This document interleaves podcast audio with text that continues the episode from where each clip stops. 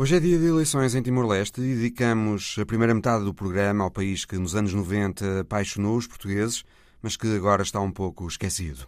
Conversamos também com Vitor Ângelo, antigo secretário-geral adjunto da ONU. Vamos ouvi-lo sobre o livro que agora publicou, Vivências e Reflexões Geopolíticas, Para Onde Vamos, e sobre o renovado interesse dos Estados Unidos nas chefias de agências da ONU.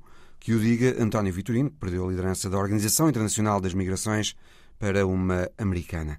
É ao Visão Global. Bem-vindos.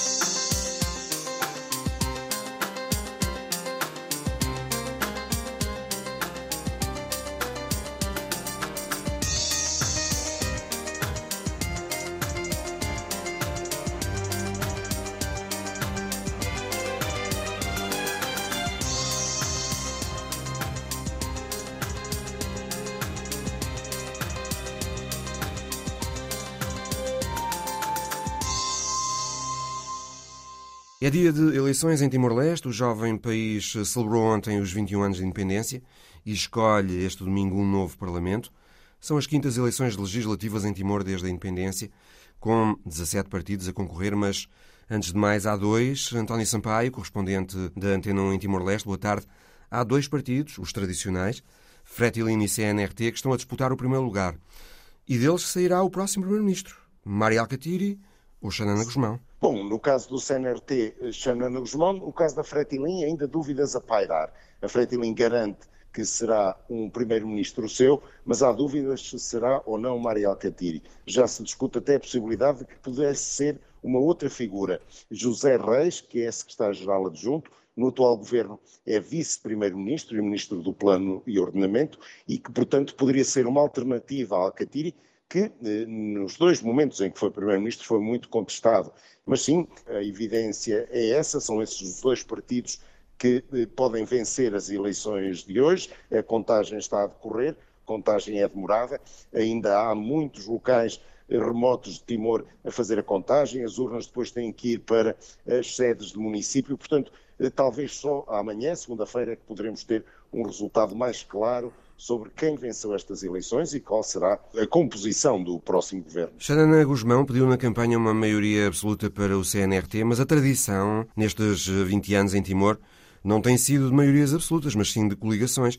A maioria absoluta que Xanana pede será possível, António? Ainda mais num espectro partidário tão pulverizado, com 17 partidos a concorrer? Matematicamente, na política tudo é possível e em Timor também, apesar de ser como referiste, um uh, trabalho complicado. Há 17 forças políticas, isso não quer dizer que todas elas têm hipótese de chegar ao Parlamento, só conseguem eleger deputados os partidos que tiverem mais de 4% dos votos válidos. Segundo as previsões, poderá haver mais de uma dezena, fala-se até em 12, que podem não conseguir eleger deputados para uh, o Parlamento Nacional. Isso deixaria então no Parlamento as cinco maiores forças do país. E depois aí as contas eh, complicam-se um bocado mais porque há sempre estas trocas e valdrocas de eh, alianças, como houve nos últimos anos. O importante aqui para saber já é o partido que é o mais votado. É esse que o Presidente da República, José Ramos Horta, vai pedir para formar governo, ou sozinho, se, se registrar essa maioria absoluta, ou então em eh, coligação em aliança com outra força parlamentar. E nesta altura, na prática, dois cenários. Partindo dessa possibilidade de que só cinco forças estarão no Parlamento Nacional, de um lado estaria a plataforma do atual governo, a Fretilin, o PLP e o CUNT, do outro, CNRT e PD. PD é o partido do arco da governação, fez parte de governos liderados quer pelo CNRT, quer pela Fretilin, e é um parceiro que qualquer desses dois grandes considera um parceiro de confiança mas como digo, esse é o primeiro número que todos eh, estamos à espera de conhecer, quando esta contagem avançar mais, eh, a quem é que José Ramos Horta vai convidar para formar o próximo governo. Este governo de Taur Matanruac com a um, Fretilin e o Partido Cunto conseguiu aguentar uh, cinco anos e em condições muito difíceis de disputa política, depois com a pandemia, desastres naturais que houve e uma situação económica muito difícil também. Como é que esse governo, António, se conseguiu aguentar no meio de tudo isso? Bom, eu acho que essa é uma das grandes perguntas que só daqui a uns anos vamos poder responder quando analisarmos tudo o que se passou nos últimos anos em Timor com mais tranquilidade.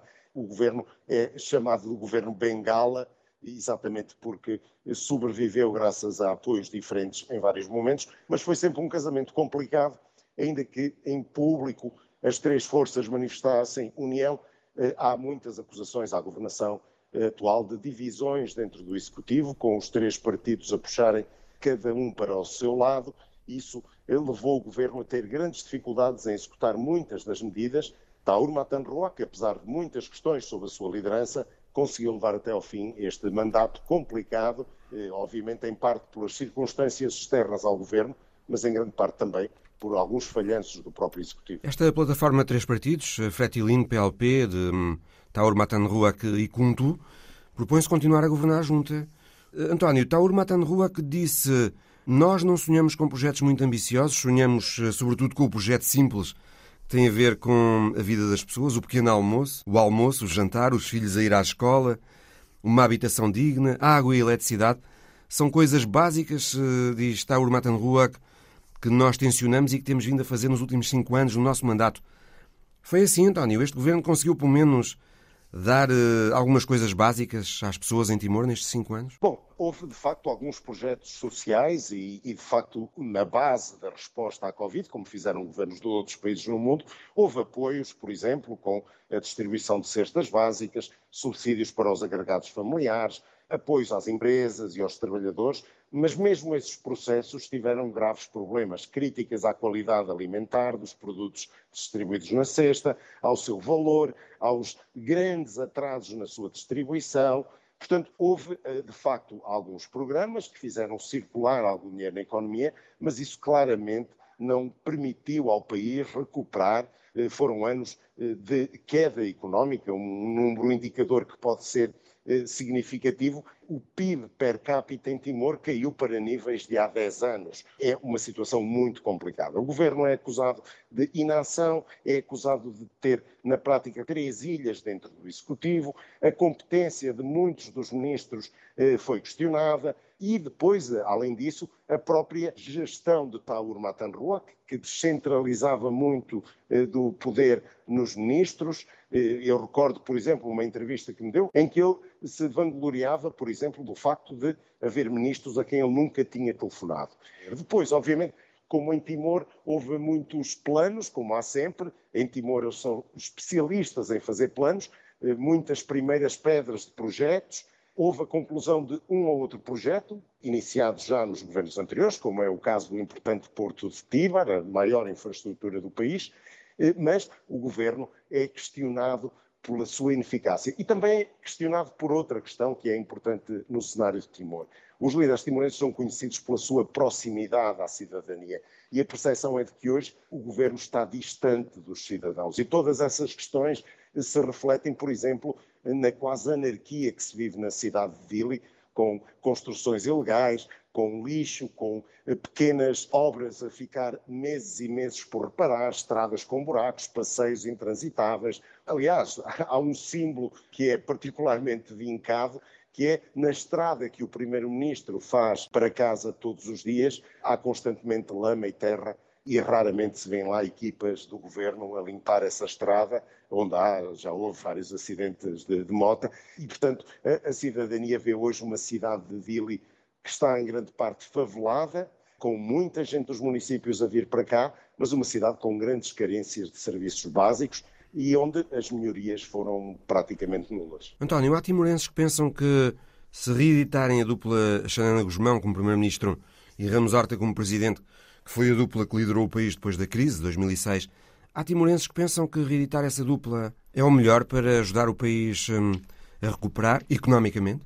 Sim, eu acho que essa é uma percepção de um, de um setor da cidadania. A situação em 2006 e 2007 foi muito complicada, o país teve quase hum, à beira da guerra civil, dizem alguns, chegou a ser necessário o envio de tropas internacionais, a GNR voltou a Timor-Leste, portanto a situação foi muito complicada, havia milhares de deslocados no centro de Dília, com tendas, e eh, a percepção foi de que esse governo eleito em 2007, liderado por Xana Guzmão, e um governo muito amplo, com muitas forças políticas, que conseguiu não só resolver essa questão eh, da tensão interna dos refugiados, mas depois desencadear um crescimento económico maior, obviamente que também beneficiou muito da abertura da torneira do Baio Undang, o único poço que injetou até agora receitas no fundo petrolífero e isso permitiu ao governo ter mais fundos para poder atuar. Mas obviamente que há grandes críticas à governação de Xanana.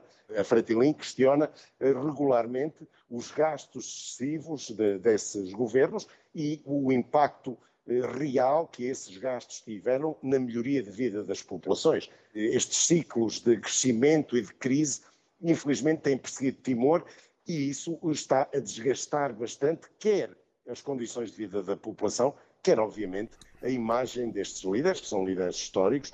Muitos deles não se falam. Xanano Guzmão não fala com Maria Alcatiri há vários anos. Xanano Guzmão não fala com Tauro Matanruac há vários anos. Maria Alcatiri teve muito tempo sem falar com Tauro Matanruac. Falam-se desde que a Fratina entrou para o governo. Portanto, há estas inimizadas que se vão entrincheirando e que depois acabam por tornar complicada a gestão de, do dia a dia da, da, da, situação política do país. Estas eleições voltam a pôr uh, Xanana Guzmão, que tem 76 anos, e Maria Alcatiri, que tem 73. Eles são heróis vivos da independência, são figuras idolatradas. Mas há outras figuras emergentes, António. Na política timorense, a transição geracional já se vai insinuando ou não? Sim, eu acho que, eu acho que sempre houve essas figuras. Eh, os líderes têm uma voz muito predominante na política, mas não, não conseguem fazer tudo sozinhos. E, portanto, temos eh, ministros jovens, temos membros do governo jovens, eh, alguns formados, temos uma administração pública com gente cada vez mais capaz, apesar de terem dificuldades devido a uma excessiva burocracia, e há uma crescente modernização de alguns setores da sociedade, quer em temas, quer em visões de políticas para o país, quer em, em, em, temas sobre os quais falam, por exemplo, seria impensável que há 20 anos houvesse os debates que há hoje sobre temas tão complicados como abusos sexuais na igreja, sobre violência doméstica, sobre direitos da comunidade LGBT. Há avanços significativos eh, nessas questões em Timor-Leste. Obviamente que a uma velocidade de Timor, que tem 20 anos e não se pode ambicionar que esteja já uh, nestes temas ao nível de outros países, que têm estes debates há muito mais tempo, mas sim, eu uh, acredito que há jovens capazes e uh, muitas vezes eles queixam-se de não ter voz ou nas estruturas partidárias ou na administração pública. Há quase como um, um compasso de espera, uma inércia. Os jovens parecem estar à espera de serem digitados como os sucessores. Os mais velhos dizem que a sua tarefa ainda não acabou, que ainda há muito para fazer em Timor e, portanto, não podem, como o Xanana Guzmão disse um dia, ir plantar abóboras e que têm que continuar a dar, a dar a sua energia ao país.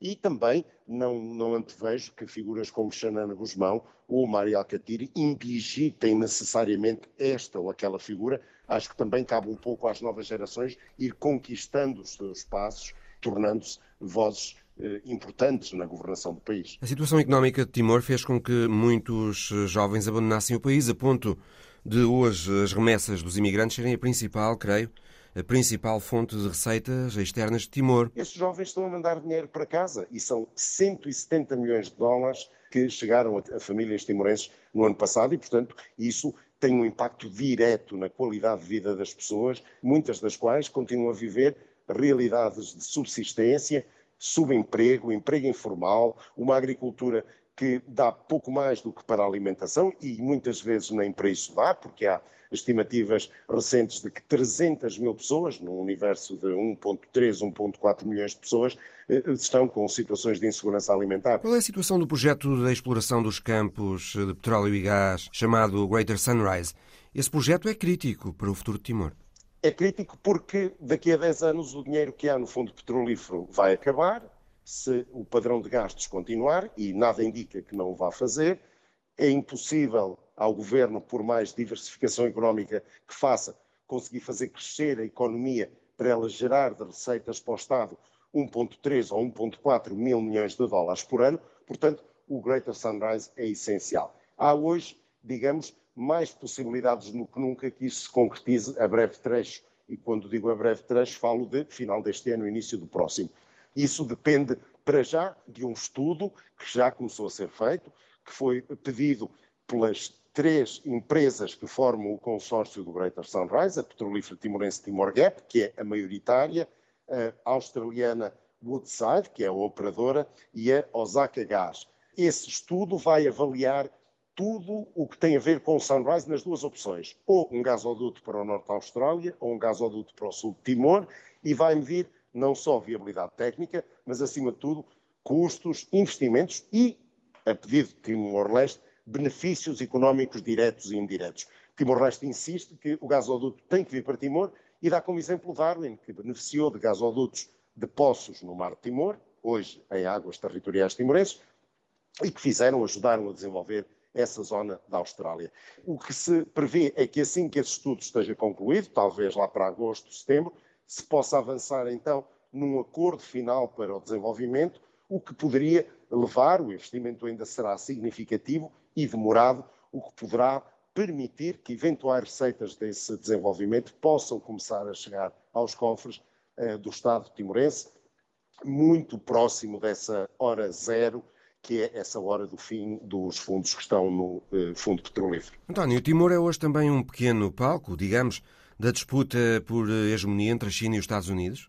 Isto também é um tema? Há gente que defende mais proximidade ao Ocidente ou mais proximidade com a China? Não, eu acho que Timor, nesta altura, obviamente que isso é um assunto que pontualmente se fala e, e vemos cada vez mais ginásticas da cooperação dos Estados Unidos e da própria Austrália aqui, em parte por causa dessa situação eh, da penetração crescente da China no Indo-Pacífico, mas eh, Timor-Leste parece estar a utilizar esses debates de geoestratégica em seu próprio benefício, ou seja, tentar ir provocando esses debates, eh, como por exemplo ameaças de que se não houver apoio daqui, eles recorrem ali, como uma tentativa de ir assim jogando com todos para que todos de alguma forma deem um contributo para o país avançar. Há uma ligação significativa de Timor-Leste ao Sudeste Asiático, eh, a países como a Indonésia, que não eh, olha necessariamente para a China eh, com muitos bons olhos e que, portanto, com esta adesão de Timor-Leste à ASEAN,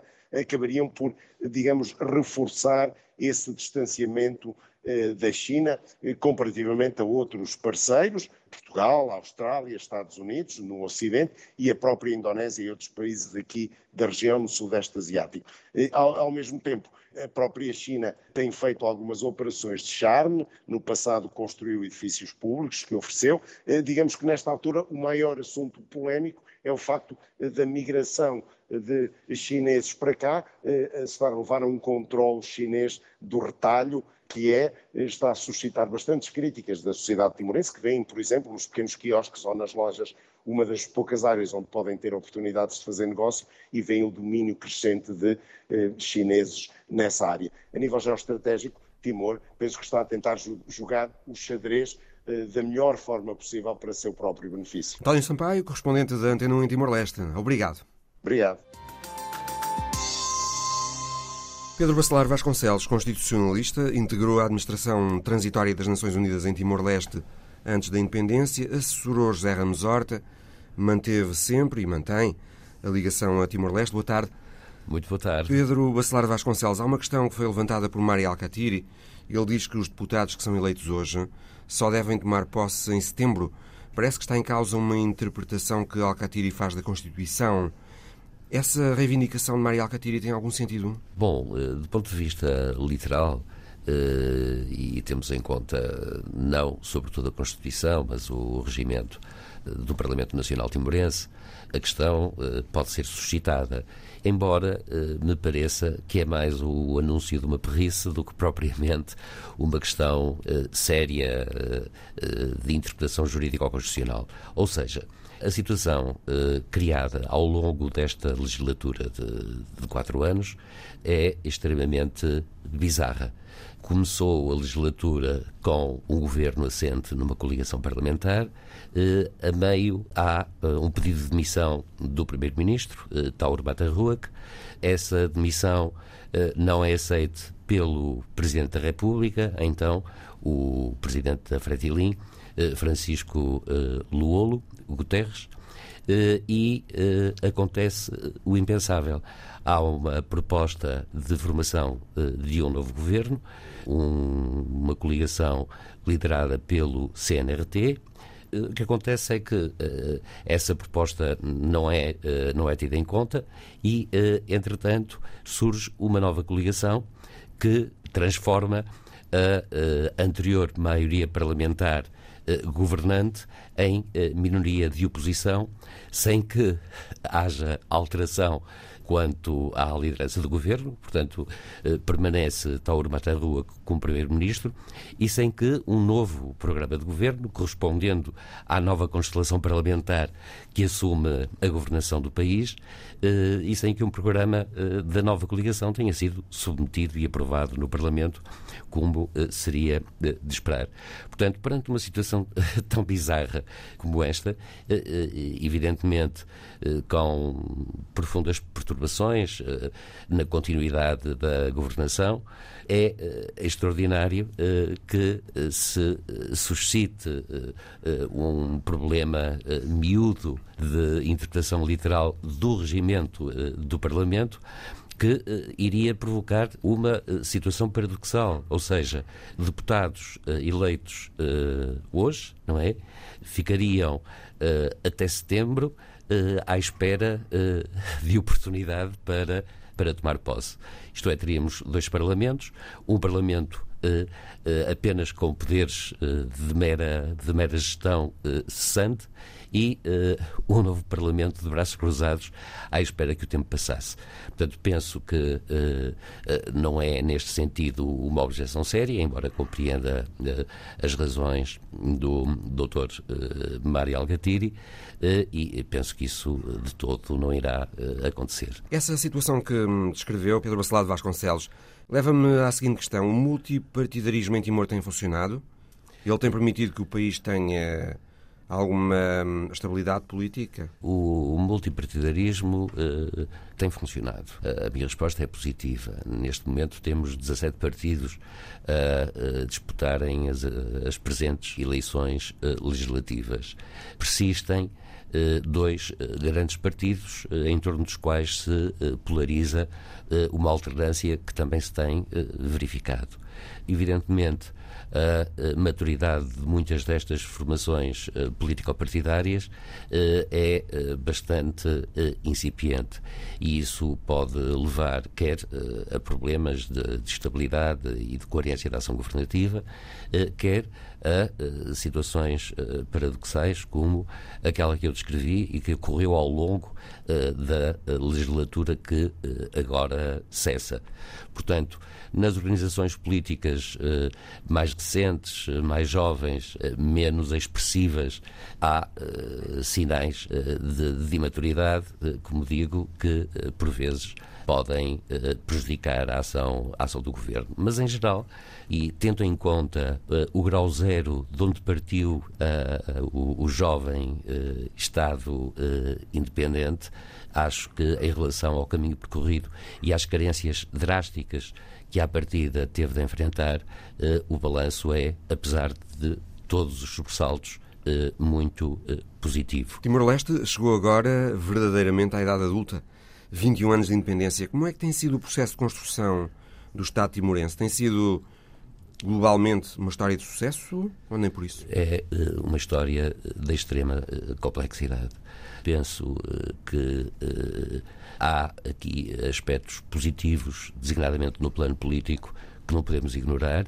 Não há sinais de violência nos sucessivos atos eleitorais, designadamente neste último, apesar uh, da campanha intensa que foi levada a cabo por todas as forças políticas, uh, não houve uh, situações de confronto, não se têm verificado atitudes de impugnação de resultados eleitorais, sendo certo que eles têm variado e variado substancialmente ao longo destes 21 anos.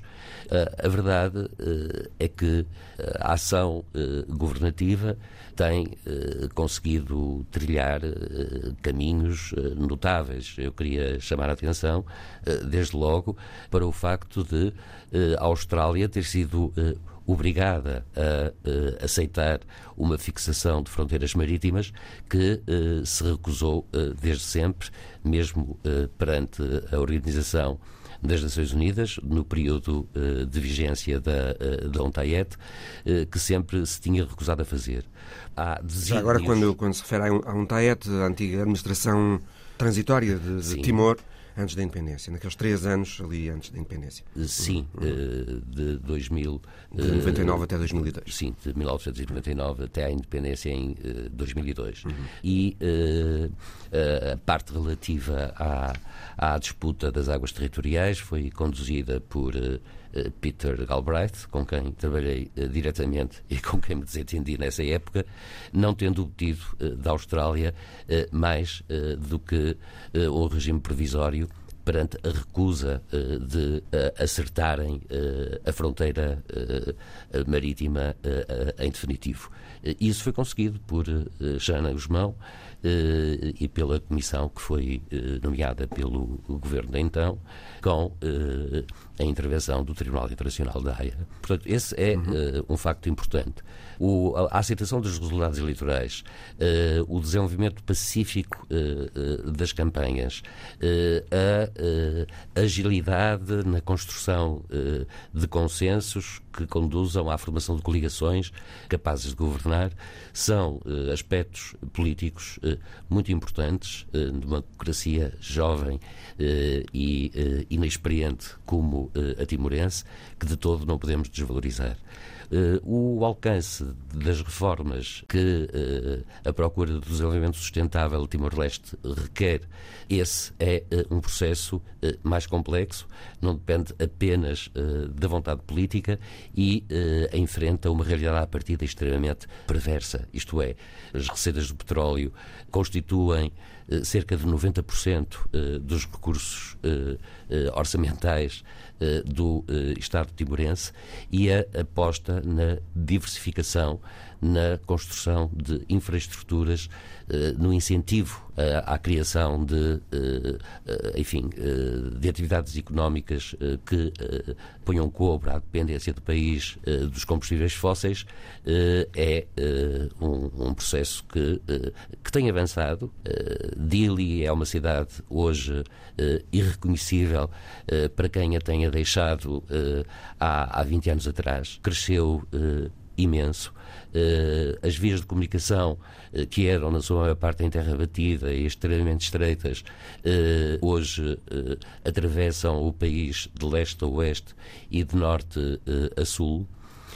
Um dos problemas graves é a procura da promoção do desenvolvimento da costa sul e, em relação a isso, há uh, desentendimentos entre as duas principais forças políticas quanto à importância da construção de um gasoduto que, atravessando o Mar de Timor, traga para refinação o petróleo para a costa leste, como instrumento também de valorização e desenvolvimento.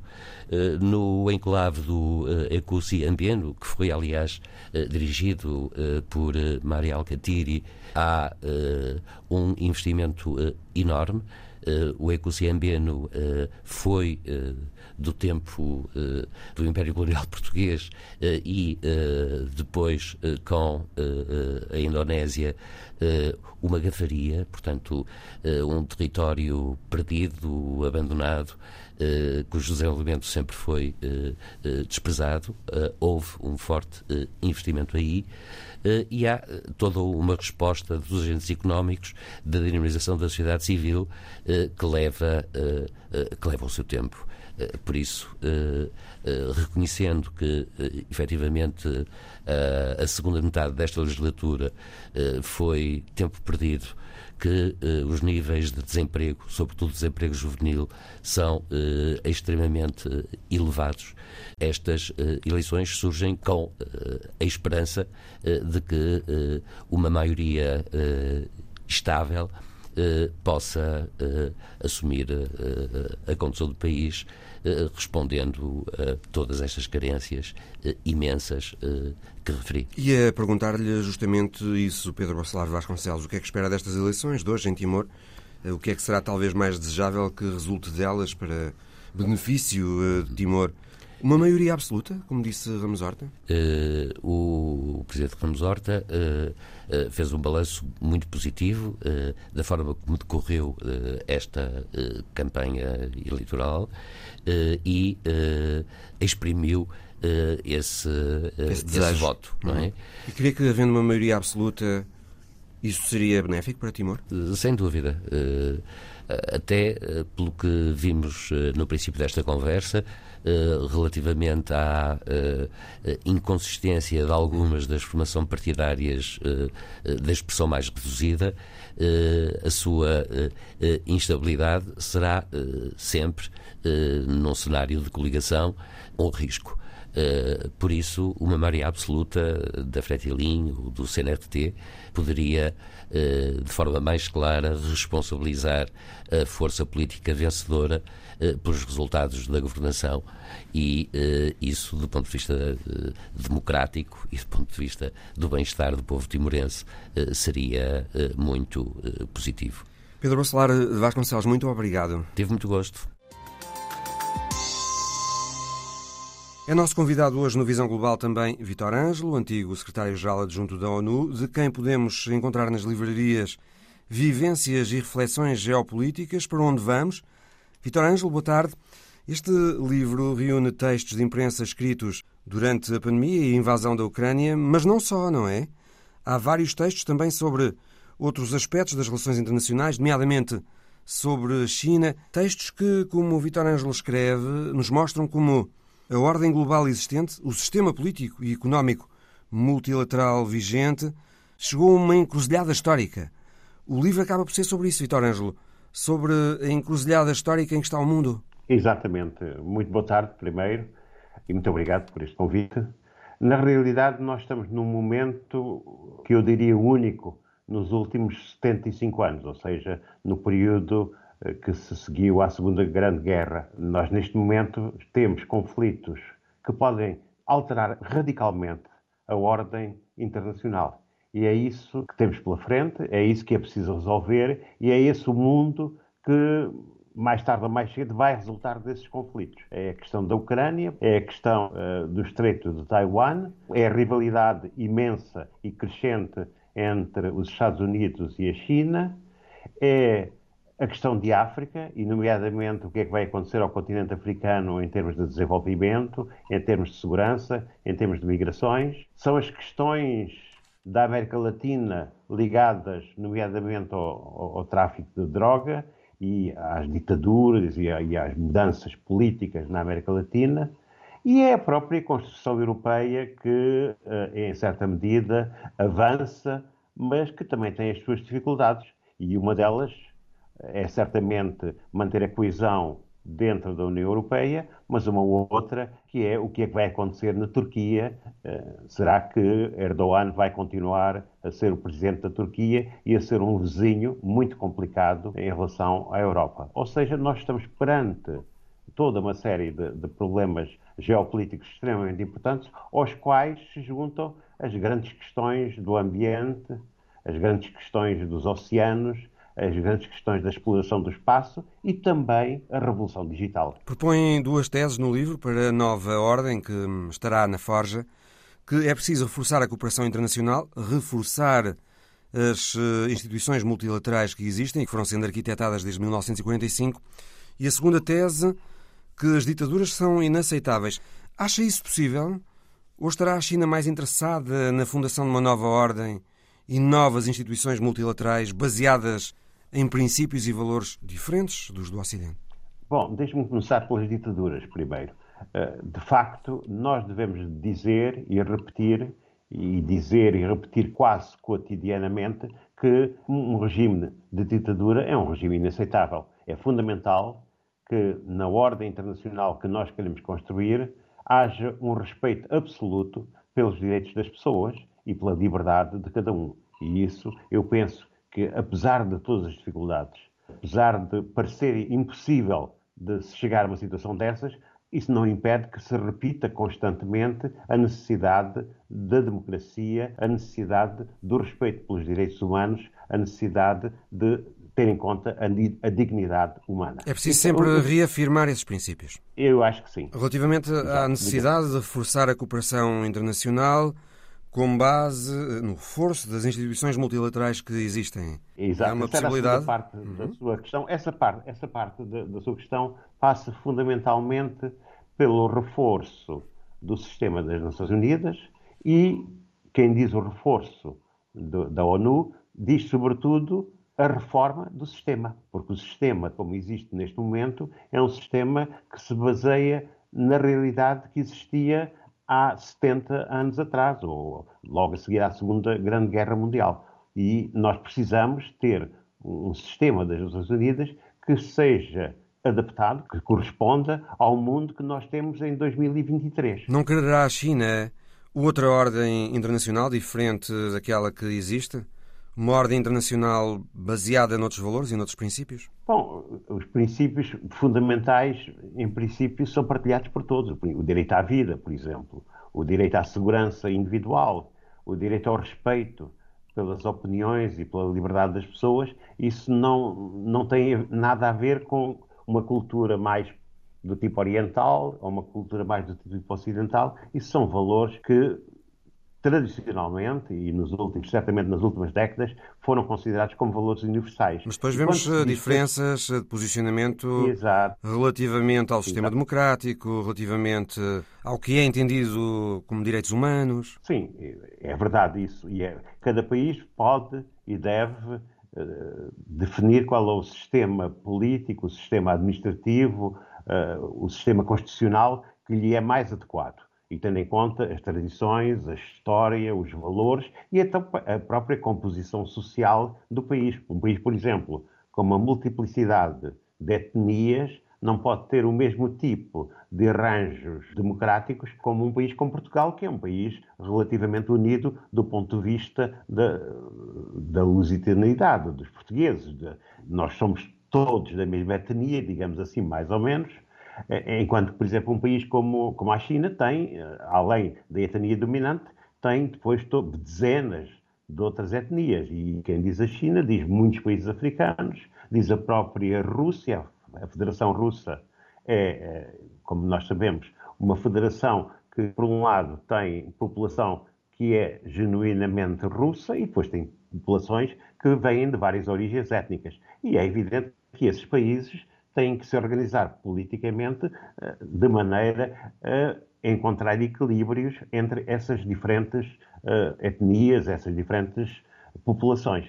Mas, no fundamental, do que se está a falar é do respeito pela vida, pela segurança e pelas liberdades das pessoas. E isso, independentemente do sistema político, penso que são questões que, são, que não são negociáveis, são para defender. Vitor Ângelo, gostava de ouvir sobre a candidatura falhada esta semana de António Vitorino na Organização Internacional das Migrações. O Vitor Ângelo foi secretário-geral adjunto da ONU. Porque é que, na sua opinião, António Vitorino falhou a recondução, que é normalmente o que acontece, a recondução. Quem está em funções normalmente cumpre um segundo mandato. A adversária era muito forte, não é? Amy Pope, antiga conselheira para as migrações de Joe Biden, ela tinha o apoio direto de Biden e isso terá feito a diferença. Isso fez a diferença, é evidente. Uh, independentemente uh, do trabalho desenvolvido por António Vitorino, e nós não temos nada a dizer uh, de negativo sobre, sobre esse trabalho, foi um trabalho meritório, um trabalho positivo, a verdade é que ele tinha pela frente uma candidata muito forte.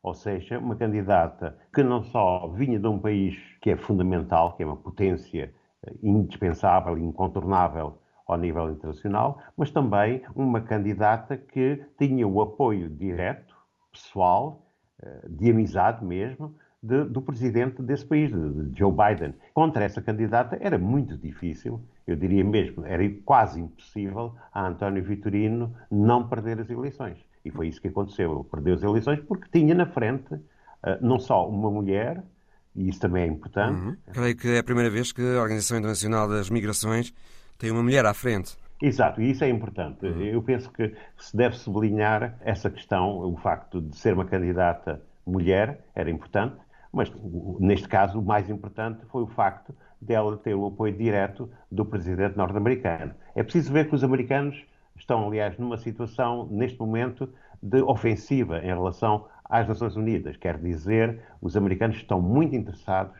em ocupar lugares de chefia nas diferentes organizações internacionais. Eles, para além da Organização Internacional das Migrações, tinham acabado de conquistar o Programa Alimentar Mundial. Portanto, um, Cindy McCain está à frente do Programa Alimentar Mundial, a viúva de John McCain. Exato, é a viúva de John McCain, é uma, uma mulher muito conhecida nos Estados Unidos, não só porque, é, porque estava casada com o John McCain, mas também porque é, politicamente é, é, uma ativista e tinha já sido embaixadora dos Estados Unidos em Roma, junto das organizações das Nações Unidas que estão estabelecidas em Roma. Por isso, ela foi proposta pelo governo americano e foi aceita uh, por António Guterres como diretora executiva uh, do Programa Alimentar Mundial, que é um programa extremamente importante. Eu, eu, diria que é um programa que, dentro dos que são relativamente importantes nas Nações Unidas. Por isso temos esse caso. E no final do ano também... passado também uma americana ficou a chefiar a União das Telecomunicações. Portanto, temos aqui um, um, uma vontade mais, mais. manifesta da parte dos Estados Unidos de retoma de lugares de chefia dentro da ONU. Ou seja, com Biden Exato. parecem os Estados Unidos querer outra vez um maior envolvimento com as Nações Unidas. É importante, Vitor Ângelo, para os Estados Unidos ter estas chefias de agências das Nações Unidas? Sim, é bastante importante na medida em que o, o diretor executivo ou o chefe, digamos assim, da agência é quem define em grande medida eh, a agenda da agência, as prioridades e, coloca mais recursos aqui ou mais recursos acolá. Eu também queria mencionar uma outra coisa que nós normalmente tendemos a esquecer, mas que também é muito importante. Os Estados Unidos acabam novamente de conquistar a chefia do Banco Mundial. E o Banco Mundial é das agências mais importantes na constelação multilateral. A atual disputa dos Estados Unidos com a China Passa também por aí, pelo controlo de hum, chefias dentro das Nações Unidas? Sim, eh, a China também está interessada eh, no controlo de, algumas agências, vai ter o controle, novamente vai continuar com o controle, aliás, da Agência Alimentar Mundial, da FAO. Eh, o, o atual diretor-geral da FAO é recandidato à direção-geral e não tem oposição.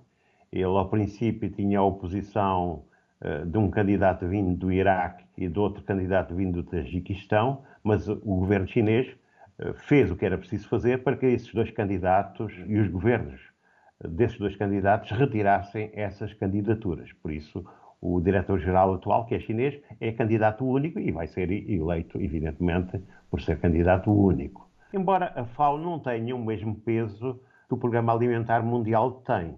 A FAO é mais uma agência técnica é mais isso importante, evidentemente, em termos da segurança, da definição da segurança alimentar, em, em, em termos de defesa uh, de, de, das plantas, de, das culturas e das terras aráveis, mas não tem, evidentemente, a projeção internacional que tem, por exemplo, o Programa Alimentar Mundial, que, por detrás da ajuda alimentar, traz em certa medida, um apoio político muito grande e esse apoio político vem sobretudo dos Estados Unidos. Mas há uma competição, evidentemente, como mencionou, uma competição uh, entre a China e uh, os Estados Unidos, nomeadamente, no que diz respeito à chefia das agências das Nações Unidas. Neste momento, essa competição está a ser ganha pelos Estados Unidos. A China já teve, até há pouco tempo, à frente de quatro agências das Nações Unidas. Neste momento, só já está à frente da, da, da FAO e de um departamento do Secretariado das Nações Unidas,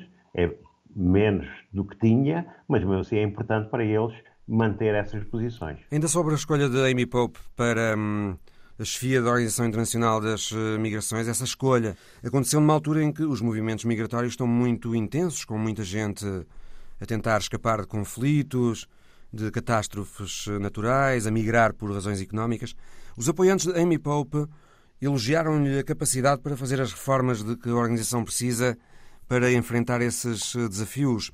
É uma altura também em que a União Europeia é por vezes acusada de não fazer o suficiente para evitar as travessias do Mediterrâneo e em que há preocupações com as mudanças agora das regras americanas para a imigração. Vitor Ângelo, estas questões também explicam a eleição da Amy Pope? Bom, a questão das migrações é uma questão extremamente complexa e extremamente política, e nomeadamente ao nível, por exemplo, dos Estados Unidos, no que diz respeito à fronteira sul com o México e com todos aqueles candidatos a entrar nos Estados Unidos que vêm uh, dos países da América Central, nomeadamente. Por isso é uma questão política muito forte, uma questão que é utilizada como uma bandeira pela oposição a Joe Biden, pelos republicanos. Por isso, é muito importante para os Estados Unidos, é muito importante na Europa, onde há uma grande ameaça, digamos assim, eh, de, de chegada de migrantes vindos, quer de África, quer de outras partes do mundo, nomeadamente do Médio Oriente, eh, do Afeganistão, eh, do, do Bangladesh, etc. Por isso a questão das migrações é uma questão extremamente importante. Na Europa é particularmente importante porque as migrações são utilizadas como uma bandeira pela extrema-direita para atacar os regimes democráticos. E, portanto, também se pode explicar por aí a colocação no cargo de uma americana? Em, em certa medida, claro, exato. Embora eu pense eh, que no caso de Amy Hope, uh, o, o, caso dela é um caso também um pouco especial, na medida em que ela fez toda uma carreira na administração americana ligada às migrações, por isso é uma pessoa que tem uma vocação muito especial e vê a questão das migrações como um dos grandes problemas internacionais e queria, evidentemente, desempenhar um papel uh, de chefia, um papel-chave na tentativa de resolução desse problema, que é um problema que continua a crescer e que vai ser ainda mais importante à medida que não só os conflitos em países em vias de desenvolvimento não se resolvam, e também com as transformações do clima. A questão climática é uma questão muito importante porque há muita gente a sair das suas regiões de origem porque, entretanto, essas regiões, do ponto de vista climático, mudaram e as condições de vida, e nomeadamente as condições de agricultura e de pecuária, já não são favoráveis à permanência humana nessas zonas. E eles procuram ir para outros sítios para tentar encontrar um modo de vida, para tentar sobreviver, e é, isso é absolutamente normal. Vitor Ângelo, autor de Vivências e Reflexões Geopolíticas, para onde vamos? Podemos encontrar nas livrarias? Muito obrigado. Muito boa tarde. Muito boa tarde, obrigado.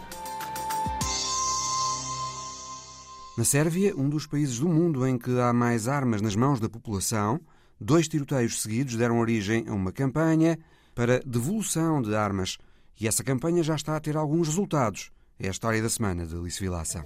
13.500. É o número de armas entregues pelos sérvios às autoridades nas últimas semanas.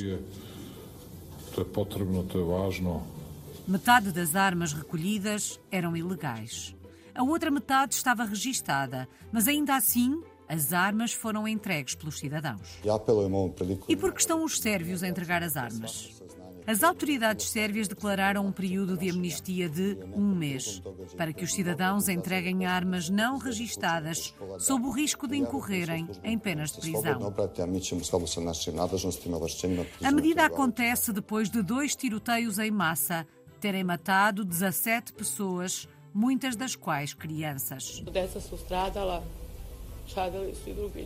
Os dois tiroteios ocorreram em dois dias consecutivos e fizeram 17 mortos e 21 feridos.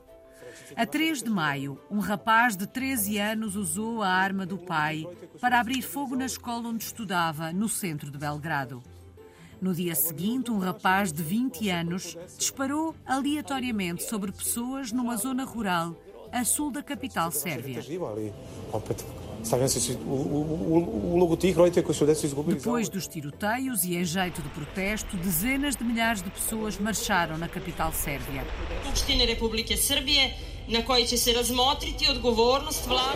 Pediram a demissão do governo e a proibição da promoção de conteúdos violentos nas estações de televisão. Além de medidas para combater a posse ilegal de armas, o governo reforçou a segurança nas escolas, mas muitos consideram que estas medidas são insuficientes e chegam demasiado tarde. Postoji potreba da se skora namenja ceo sistem, pa i sistem obrazovanja, zato što sam majka dva učenika. Čitavu atmosferu, klimu, što bi se reklo, to je stvorio sistem. A Sérvia é o terceiro país a nível mundial na posse de armas per capita, atrás dos Estados Unidos da América e do Iêmen, com 39 armas de fogo por cada 100 habitantes.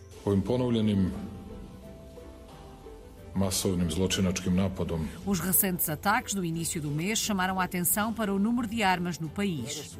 Aleksandar Vucic, o presidente sérvio, já prometeu apertar o controlo mas parte do problema está na enorme quantidade de armas ilegais. Da dostavite policijskoj stanici nelegalno oružje i nelegalnu municiju. Uma estimativa da Small Arms Survey, um projeto independente de investigação de 2018, aponta para mais de um milhão e meio de armas não registadas na posse de civis.